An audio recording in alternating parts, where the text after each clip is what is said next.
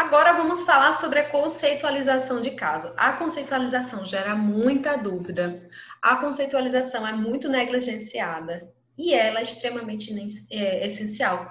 Quando a gente faz a conceitualização, abre um leque de possibilidades na nossa cabeça. Abre um monte de ideia sobre o caso, abre uma visão clínica diferente do caso. Quanto mais conceitualização a gente faz, mais seguro a gente se sente em relação aos casos. Vai chegar um ponto que vocês não vão sentir necessidade de sentar e conceitualizar, porque você já conceitualiza automaticamente na sua cabeça, faz os links, senta, conceitualiza com o paciente.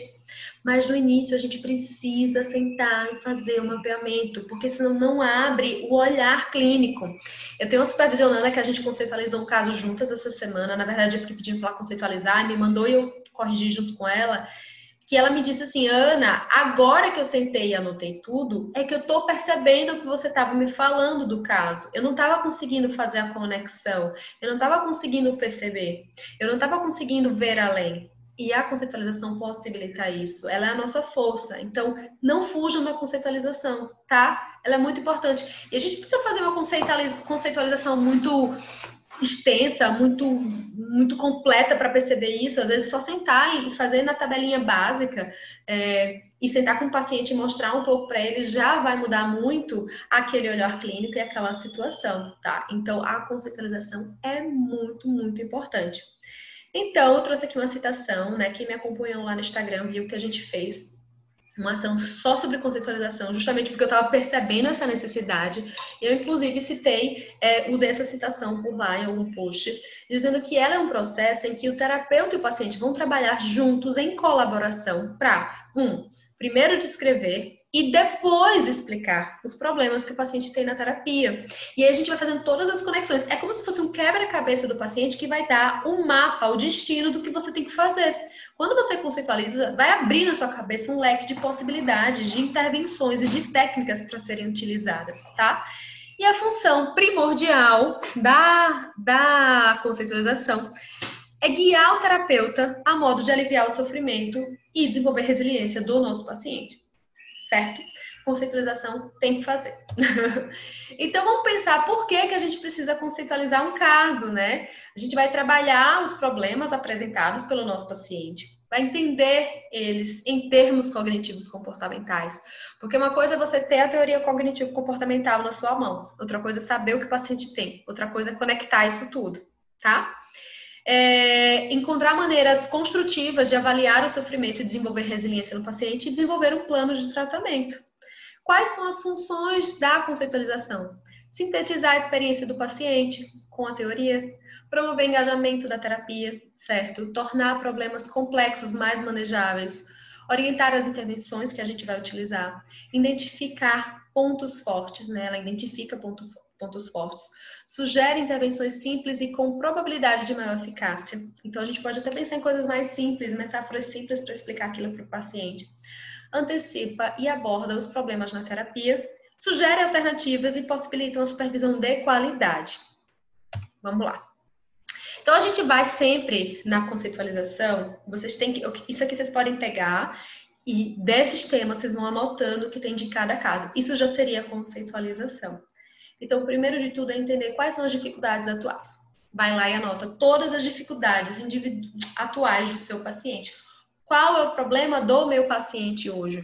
O que é que meu paciente está sentindo hoje? O que é que está sendo problema para ele hoje? Qual a dificuldade de enfrentamento? Depois a gente vai abrir outra aba e vai colocar todos os tópicos de informações relevantes na infância e na adolescência desse paciente o que é que aconteceu lá atrás que foi marcante na vida dele? Coisa boa e coisa ruim. Anota. Qual é a visão que ele tem de si mesmo? Como é que ele se enxerga hoje? Não no seu ponto de vista, no ponto de vista dele, tá? Como que você percebe que ele se enxerga? Como que você percebe que ele enxerga a família dele, o futuro dele e tudo que está ao redor dele? Como é que você percebe que ele enxerga? Anota na sua conceitualização. Quais são as crenças centrais do paciente? A gente precisa saber quais são as crenças centrais do paciente. Gente, se no início que você senta para fazer a conceitualização, você não tem todas as informações, não tem problema.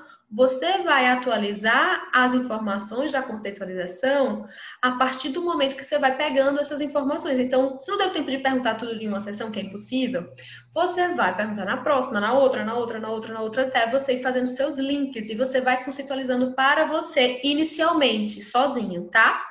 Quais são as crenças intermediárias? Quais são as suposições e regras que fazem o paciente agir assim?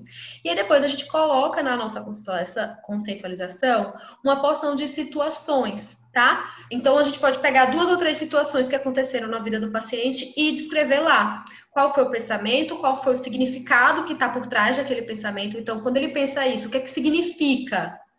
Porque, vamos lá, eu pensar uma coisa não significa a coisa, significa algo que está por trás. Qual a tradução do pensamento dele? O que é que está querendo me dizer sobre o meu paciente? Esse pensamento automático dele. Por exemplo, quando eu falei aquele exemplo, ah, a amiga ligou e ficou com raiva. O que, que eu pensei? Pensei que ela é uma falsa. O que, que significa pensar que ela é uma falsa? Será que significa que eu acho que as pessoas não são confiáveis? Será que significa que eu tenho uma trava com relacionamento? É isso que a gente vai tentar ver por trás do pensamento do paciente. Vocês não vão se limitar no pensamento, vocês vão ter que ir além perceber o significado daquele pensamento. Quais são as emoções que despertam e qual é o comportamento? A gente vai começar a encontrar padrões comportamentais que têm a ver com o sistema de crenças disfuncionais.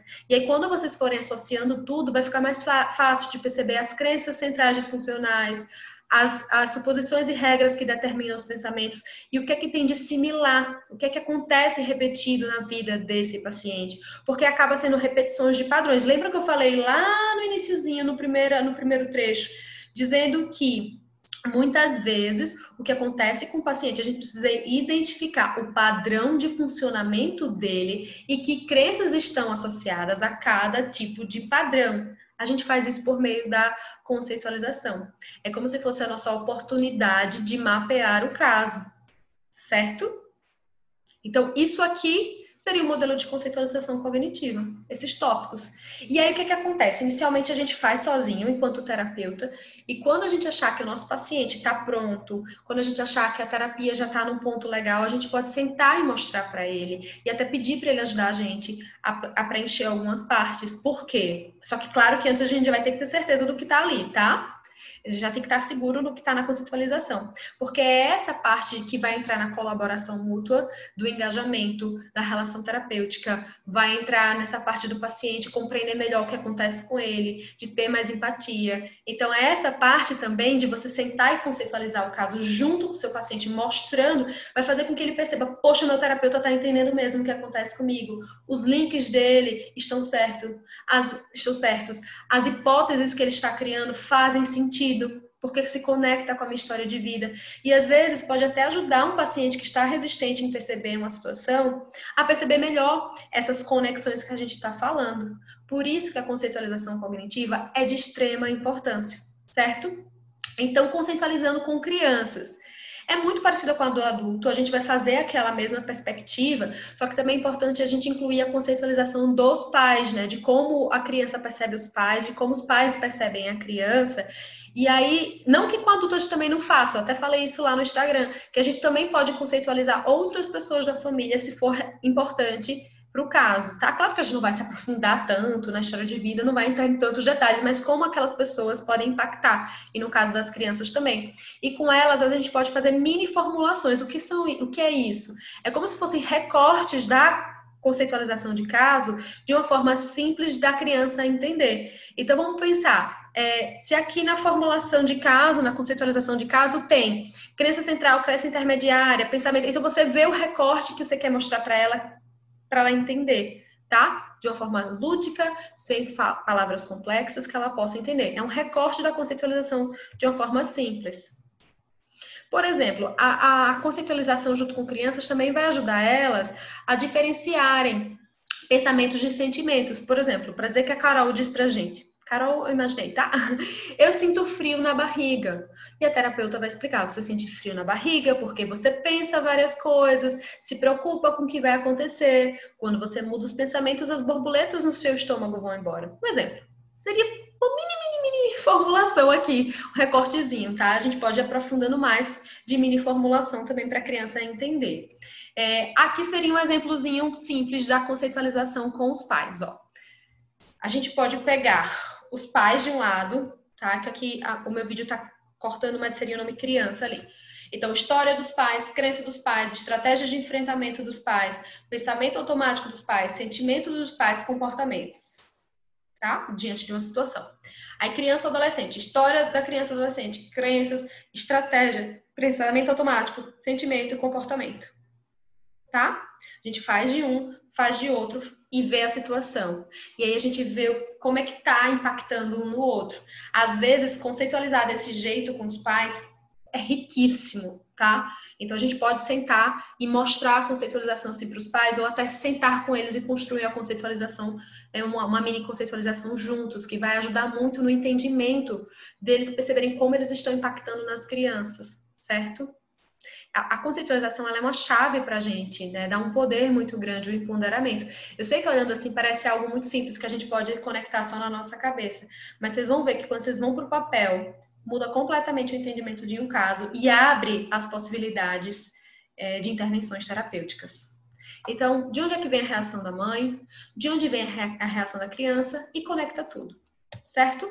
Então, como eu já falei, as mini formulações são formulações mais simples, são muito úteis no início da terapia, quando pais e a criança não conhecem o modelo cognitivo, e a sua simplicidade ajuda crianças e jovens e adultos também, tá? Não pensei que é com criança, com adulto também. E aí, é, eu acho que era isso que eu queria resumir de conceitualização. Eu espero que tenha ficado um pouquinho mais claro para vocês, porque gera muitas dúvidas, certo? E a conceitualização é de extrema importância, a gente tem que fazer.